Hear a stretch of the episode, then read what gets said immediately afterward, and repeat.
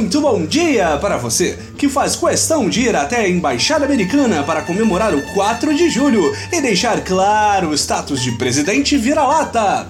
Muito boa tarde para você, gerador de informação falsa que acha que toda pessoa negra e gay fala manhinha. E muito boa noite para você que jura lutar por impedir a criação de uma nova Venezuela enquanto marcha a passos largos na direção de ser a próxima Venezuela.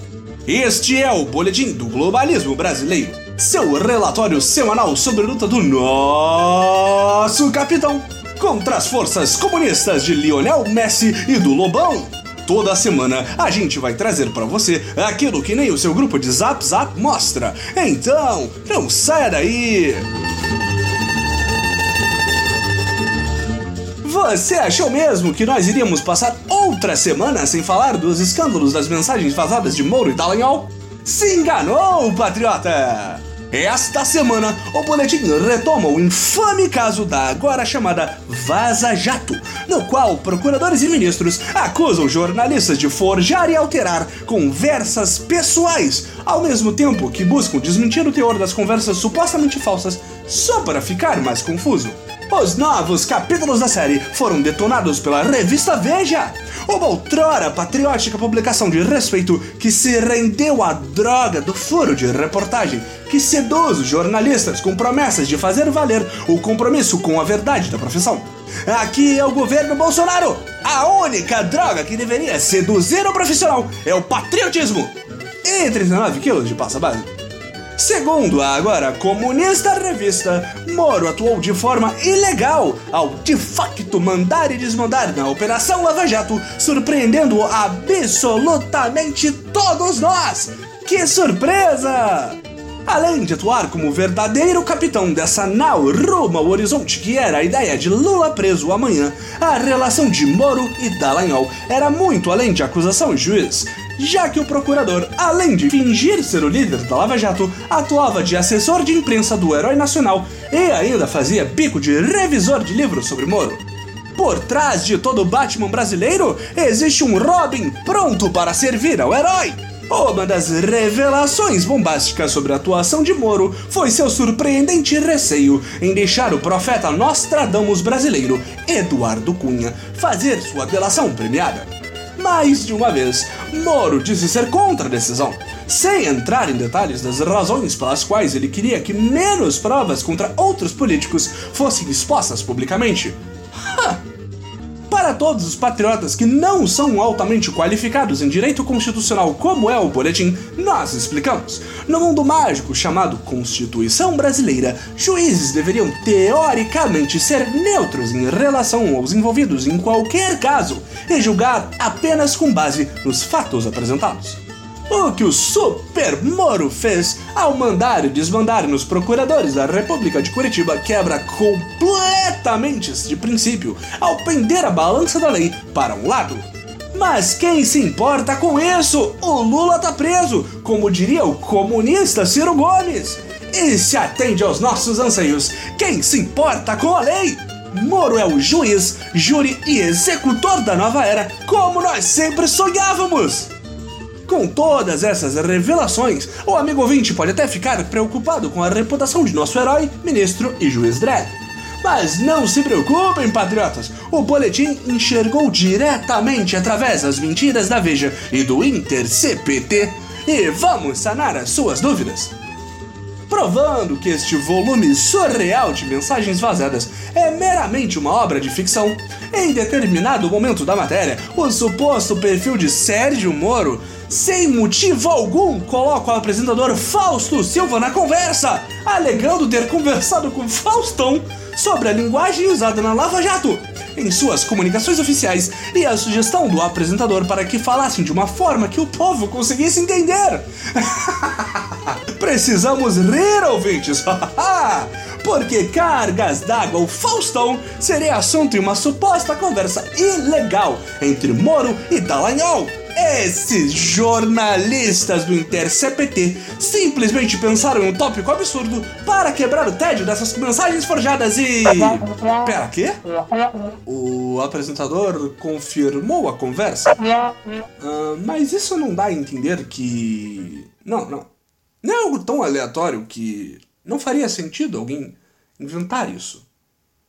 Isso quer dizer que as mensagens são reais?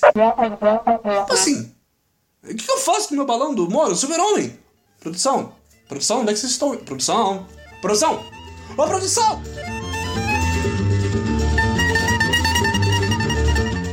Enquanto nossa equipe tática não recaptura a produção, o Boletim fala de um assunto simultaneamente importantíssimo para a vida do patriota médio e extremamente tedioso: a reforma da Previdência. Não, não, pera, não desliga o episódio, tá ok?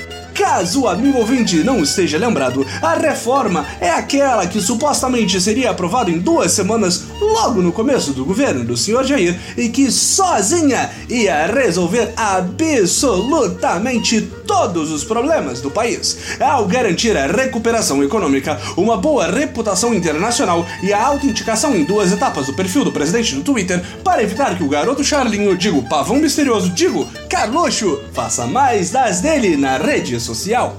Só que, mesmo tendo uma solução mágica em nossas mãos, o projeto de reforma do guru Paulo Guedes teve de passar por uma desnecessária rodada de avaliação e alterações no texto base, o que nós aqui do Boletim consideramos uma afronta. Como assim esses parlamentares ousam duvidar do brilhantismo das palavras de Guedes? Como você deve lembrar, já que a nova era navega em uma calmaria constante, nós mesmos já falamos da vindoura aprovação do projeto em um episódio há dois meses atrás. Se até a nossa equipe extremamente qualificada errou o tempo necessário para a aprovação da reforma previdenciária, imagine o senhor presidente!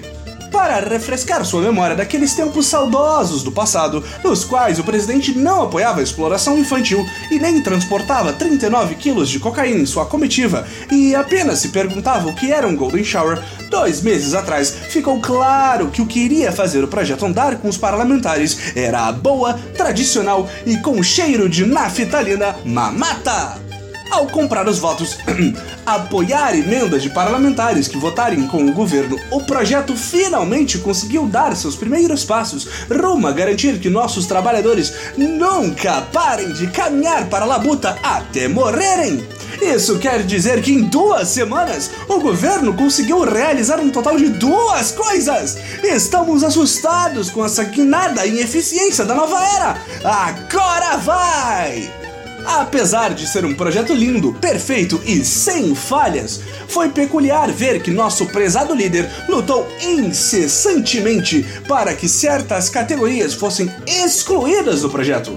Em primeiro lugar, obviamente os militares, porque que capitão nosso Messias seria se ele não lambesse as botas de suas patentes superiores, não é mesmo? Comprovando isso está o fato de que no último dia 3 de julho, ao participar da troca do Comando Militar do Sudeste, o presidente discursou para militares e pediu que todos se sacrificassem pela reforma.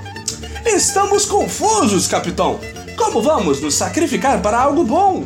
Se é bom, como o senhor e sua equipe juram, nós faremos sem pestanejar! No entanto, a luta de Bolsonaro para remover também os policiais federais da reforma previdenciária foi motivo de destaque na imprensa. Após ser cordialmente ameaçado por homens fardados, o presidente da República foi pedir por favorzinho mesmo que não colocassem também os trabalhadores da segurança pública neste barco do progresso capitaneado por Paulo Guedes.